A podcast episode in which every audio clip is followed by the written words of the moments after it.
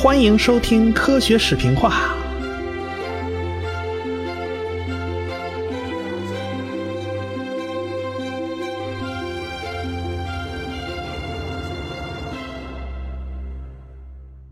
上次说到啊，达尔文在贝格尔号上啊，他看书，看的是什么书呢？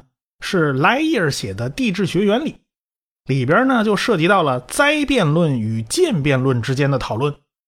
莱伊尔就认为啊，世界上所有的地形地貌都是慢慢的日积月累形成的，那种看似不起眼的力量，什么雨雪风霜啊、电闪雷鸣啊、江河湖海的不断冲刷呀，都会慢慢改变自然界的地形地貌。这并不是什么超自然的力量，这一切都是自然而然的。但是。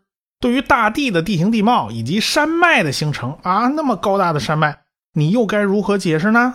哎，这种地下的力量有没有可能把地面搞得崎岖不平呢？这当然是有可能的，但是这也不是什么超自然的力量啊，这也是日积月累的结果呀。所以我们在这儿就要特别说明一下，所谓的超自然的力量，解释的严格一点呢。并不是说科学不能解释的力量。哎，自然界啊，别说在达尔文时代，即便是在现在呢，也有不少现象是难以解释的。但是这种力量仍然是可以归结为某种未知的自然力量。超自然力量背后的含义呢，往往是受着某种意志的操控。要说到某种意志呢，就离不开某种人格化的东西。最常见的例子，不是神仙就是妖怪。哎，这些神仙和妖怪，他们有喜怒哀乐，有高兴不高兴，有自己的价值判断啊，你是对的，你是错的。这个神仙就由着他的主观判断来行事，他来操控一些东西。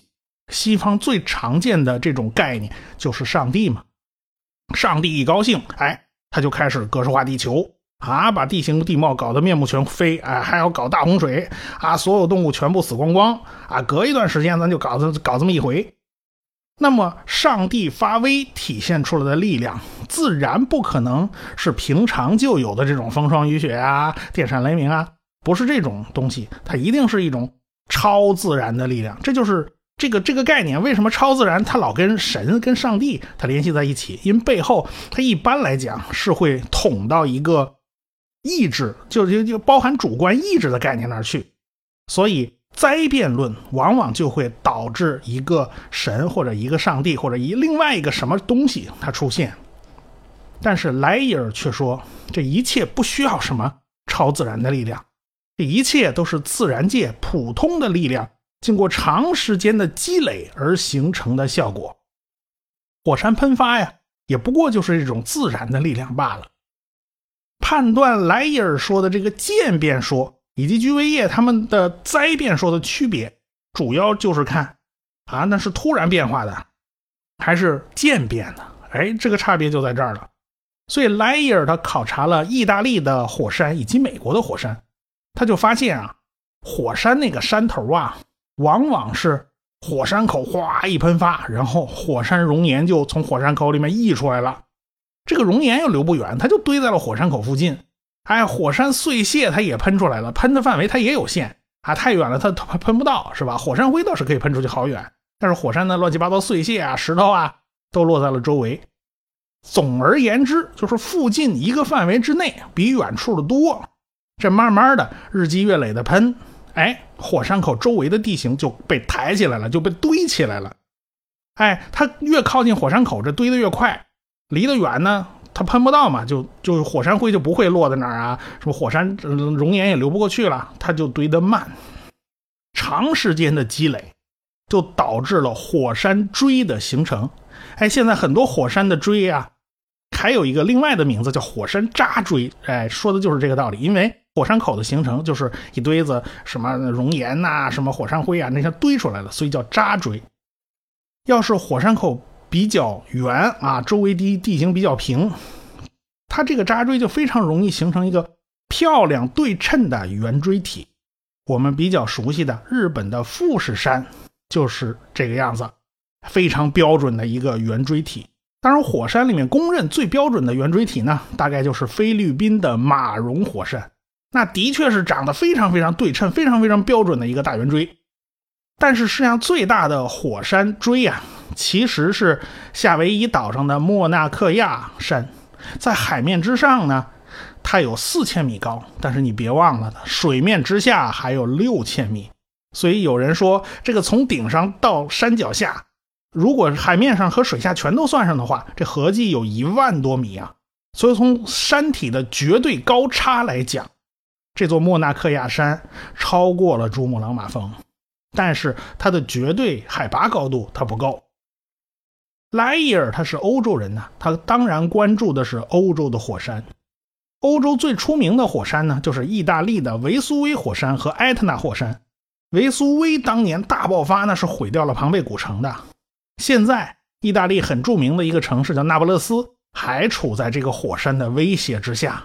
一旦这个火山大爆发，那不勒斯可能跑都跑不掉啊。维苏威火山的圆锥啊，倒是长得比较标准。埃特纳火山呢，是在西西里岛上，是欧洲最活跃的火山。埃特纳火山的喷发那是家常便饭呐，那很明显就可以看到，因为埃特纳火山喷发太多了嘛，火山那地形啊是层层叠叠，不断的岩浆一层一层覆盖堆积而形成的，所以它堆出来的火山锥就不是不是太规则。对于其他的山脉呢？莱伊尔认为，大地啊长时间缓慢的震动啊，就会造成这个山脉就鼓出来了。当然，他这个理解呢是比较粗糙的。现在山脉形成是非常复杂的一一个学问。总之啊，即便是菊维叶发现了是海洋沉积地层和陆地沉积地层，哎，它是交替的，那其实也不能说明是什么大洪水造成的。而且，即便发生了大的洪水，这玩意儿。跟大家所信奉的那个上帝有没有直接关系呢？这个好像也也没法说。所以达尔文看完了这本书啊，就思考了很多。这个莱伊尔的渐变学说对他的影响是非常大的。贝格尔号还在继续航行啊，船已早就驶进了热带了。达尔文呢，就找了块破布啊，找了个木头弯了半个圈他就做了一个渔网，直接在船尾巴后面拖着。哎，没多久就捞出来一堆的小生物，哎，小鱼小虾的一大堆，还有不少色彩斑斓的微生物。达尔文就全堆在了船的后甲板，闹得船上的军官啊对此都很有意见。还有人开玩笑说啊，他要是船长啊，早就把这堆破烂连同达尔文一起给扔海里。在多数人眼里，这些东西就是垃圾。他们这帮水手对这些水里面的东西那见怪不怪了，他一点都不想研究。只有在达尔文这种搞博物学的博物学家眼里面，这些东西才是无价之宝啊！当然，菲茨罗伊船长他是懂行的，他很支持达尔文。别人一来二去呢，虽然有时候啊开开玩笑、说说怪话，但是跟达尔文总体关系都很不错。达尔文后来这几年都在船上度过嘛，跟大家都没闹过什么别扭。达尔文脾气好倒是真格的。一月十六号。这个船呢，就到了佛得角群岛。佛得角群岛最大的岛呢，叫圣地亚哥岛，最大的港口就在圣地亚哥岛上，叫普拉亚港。达尔文当年路过此地的时候呢，还比较荒凉啊，但是现在都已经是个旅游的好地方啦。上岸以后啊，达尔文就比较开心啊，航行这么长时间了，这总算又站在地上了，而且热带风光呢也很优美，各种各样的奇花异草啊，各种各样的小动物。也都让达尔文着迷。这个佛得角群岛是个火山群岛，到处都能看到熔岩的遗迹。海水退潮以后啊，达尔文就趴在海边的溶洞里面，他观察珊瑚的生长，他在仔细的观察这个圣地亚哥岛，看看能不能跟那个莱伊尔的这个理论呐对上茬儿。达尔文还带了个助手，俩人一起背着包，拿着地质锤，就爬到了山上去收集岩石标本。一路上啊，达尔文把各式各样的石头敲下来放进背包里，有黑的，有白的，还还有的夹带花纹。没多会儿，那背包里就放满了各种各样的石头。这俩人累的就不行，背着一堆石头嘛，那当然累的要死啊。达尔文发现啊，就圣地亚哥岛的地质情况来讲，是比较符合莱伊尔的理论的，因为他看到啊，更老的海底地层是压在下边的，珊瑚啊、贝壳啊，这构成一个地层啊，然后火山熔岩喷发了，它这火熔岩流进海里面，就盖在了这层珊瑚啊、贝壳啊这些东西上面。过一段时间冷下来，新的珊瑚啊、贝壳啊又在这新的地表上生长，然后这火山它又喷了，然后再被这个熔岩再一次覆盖，日积月累，这个岛啊它就慢慢鼓起来了嘛，它越长越高嘛，就冒出了海面。这摆明了说啊，莱尔的渐进式演化是靠谱的嘛？这可不就是一点点渐渐来的吗？假如是超自然力量指挥着地下地下的这个这种力量，硬把地面突然给它撑起来，那么显然这种古老的地层是不应该在最下边是吧？应该直接就鼓出水面。最古老的地层被你一下子就拖出水面，那它就不存在这个问题了呀。菲茨罗伊船长呢是肩负着测量南美洲海岸的责任，哎，因此他们也也要测量圣地亚哥的地形。不过。他们对海水流向之类的特别感兴趣。这个船呢，就在佛得角停了三个礼拜。那达尔文简直是开心坏了，他还很有兴趣地测量了热带树木的粗细。啊，当地有一种非常奇怪的树木，哎，叫波巴布树。这个树有个另外的很好玩的名字，叫猴面包树。啊，是一种长得非常奇特的植物。树干呐又粗又胖，哎，这树呃树冠呢也很密集。看起来就特别像那个 Q 版游戏里面的那种啊，长得很 Q 的植物，因为树干的形状非常粗胖啊，而且底下大，上边小，这树干的形状像个瓶子，所以又叫瓶子树。我相信啊，有的 Q 版游戏里面的植物就是照着猴面包树那形象超大啊，它果实有足球那么大，很多动物啊都喜欢吃这种果实，所以这个种树才叫猴面包树嘛。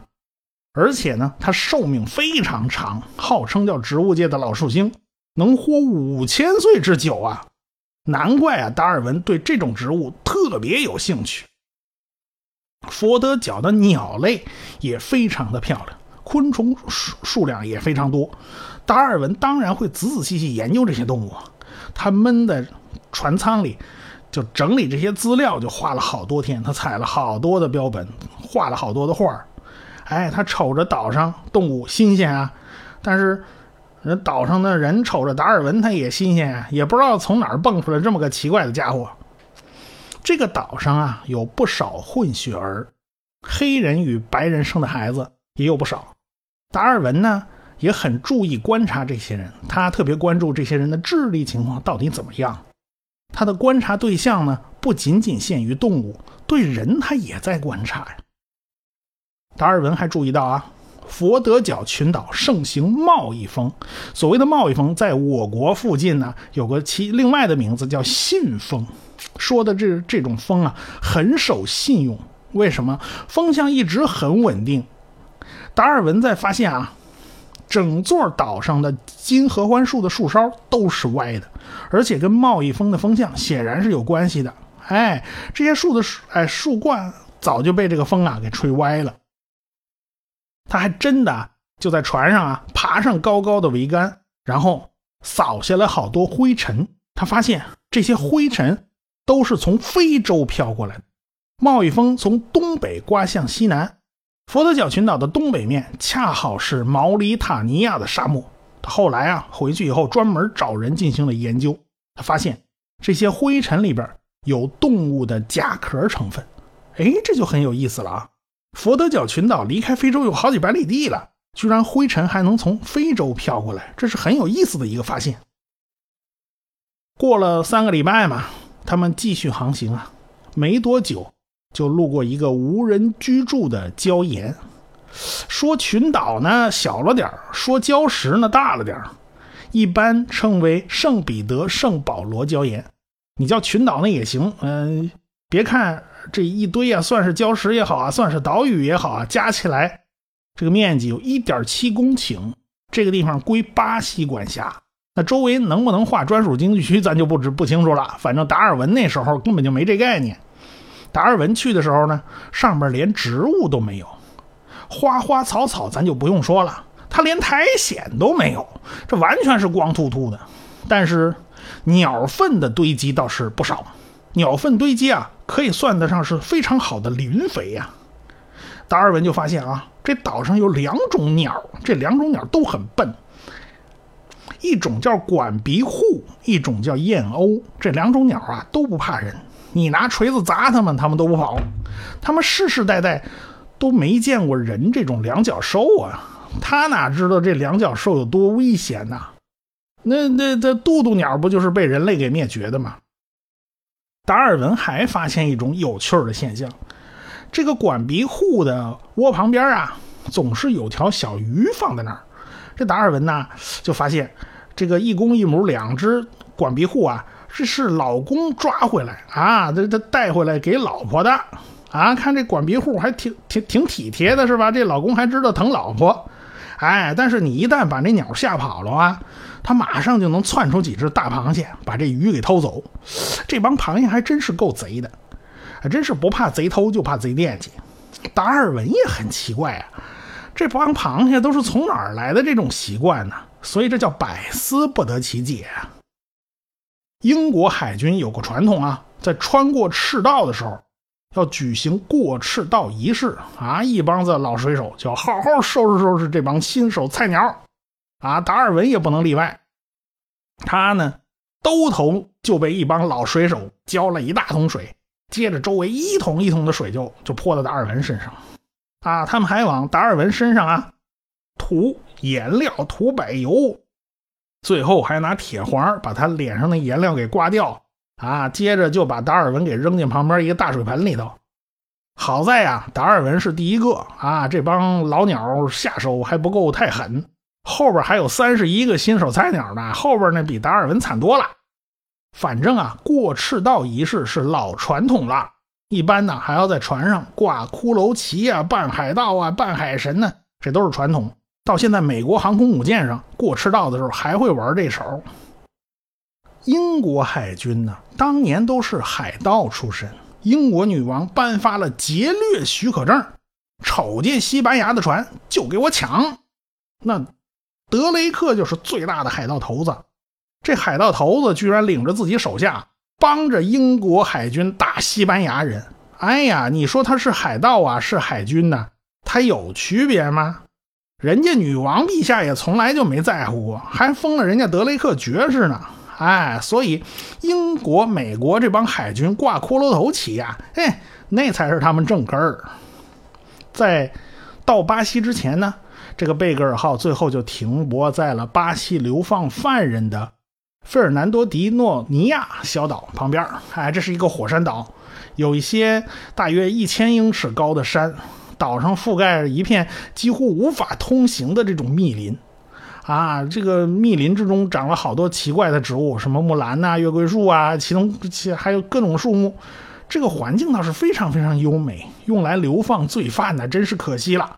到处是百花盛开，要么就是果实累累，真是一个非常非常美的地方。达尔文呢，每天都在记航海日记，而且经常写信给父亲。好多的见闻，他都写在了这些书信和日记里边，因此就留下了非常详细的资料。作为一个博物学家，达尔文需要详细的记录自然界的一切啊！你记录的详细了，再严加分析，保不准就能看出点什么前人不注意的征兆和线索。这也是达尔文的志向所在嘛。因此干这些事儿啊，他一点都不觉得枯燥，而且乐在其中。在别人看来啊，就枯燥的不行，实在是受不了。船呢，就到了巴西圣萨尔瓦多港，船停了二十天，他就游览热带森林呐，收集蜥蜴、昆虫和植物啊。这毕竟是个繁华的港口，而且还是个重要的奴隶贸易中心呢。达尔文呢，就认识了几个商人，还认识了几个美国军舰上的军官。美国人聊得还挺嗨呀。圣萨尔瓦多城当年啊，正是葡萄牙殖民者在南美建立的第一个首都，而且是曾经是殖民地统治时期非洲奴隶贸易的主要中心之一啊。十六世纪中旬呢，大批的非洲奴隶就抵达萨尔瓦多的甘蔗园工作，这也成了巴西的首个奴隶市场。所以几个世纪以来啊，巴伊亚州就是圣萨尔瓦多所在的这个州啊，它主要的文化受黑人影响非常大。巴西人说，萨尔瓦多才是真正的巴西精神的源头。这里不仅仅是著名的桑巴舞真正的发源地，也几乎是巴西狂欢节的发源地。这个城市黑人特别的多。达尔文到了圣萨尔瓦多，就看到了，哎，巴西特有巴西特色的狂欢节。南美的老百姓玩起来是真是热情奔放，相互泼水，玩的都能非常嗨。要不怎么叫狂欢节呢？但是啊，这达尔文跟美国人聊了聊。他很惊讶，因为就在船停靠的圣萨尔瓦多港啊，奴隶贸易还在如火如荼地进行着。他路过的佛得角群岛呢，也是一个非常重要的奴隶贸易的中转站。但是到了十九世纪呢，各个国家的机器大工业就开始发展了，已经不太依靠奴隶了。所以各国都觉得这事儿哎办得不地道，脸上不光彩嘛，所以都颁布了禁止奴隶贸易的法案。但是奴隶贸易并没有停止啊，只不过呢，奴隶是从明面上的买卖变成了私底下的走私，奴隶的走私贸易非常发达。那个时候啊，美国也还没有废除黑奴呢，一直到三十年后才会爆发那场南北战争啊。达尔文没想到，他因此啊就跟菲茨罗伊船长发生了冲突。菲茨罗伊船长憋不住自己的脾气，居然勃然大怒啊！到底是怎么回事呢？咱们下回再说。我是卓老板，我是吴金平，我是王杰，我们是科学声音。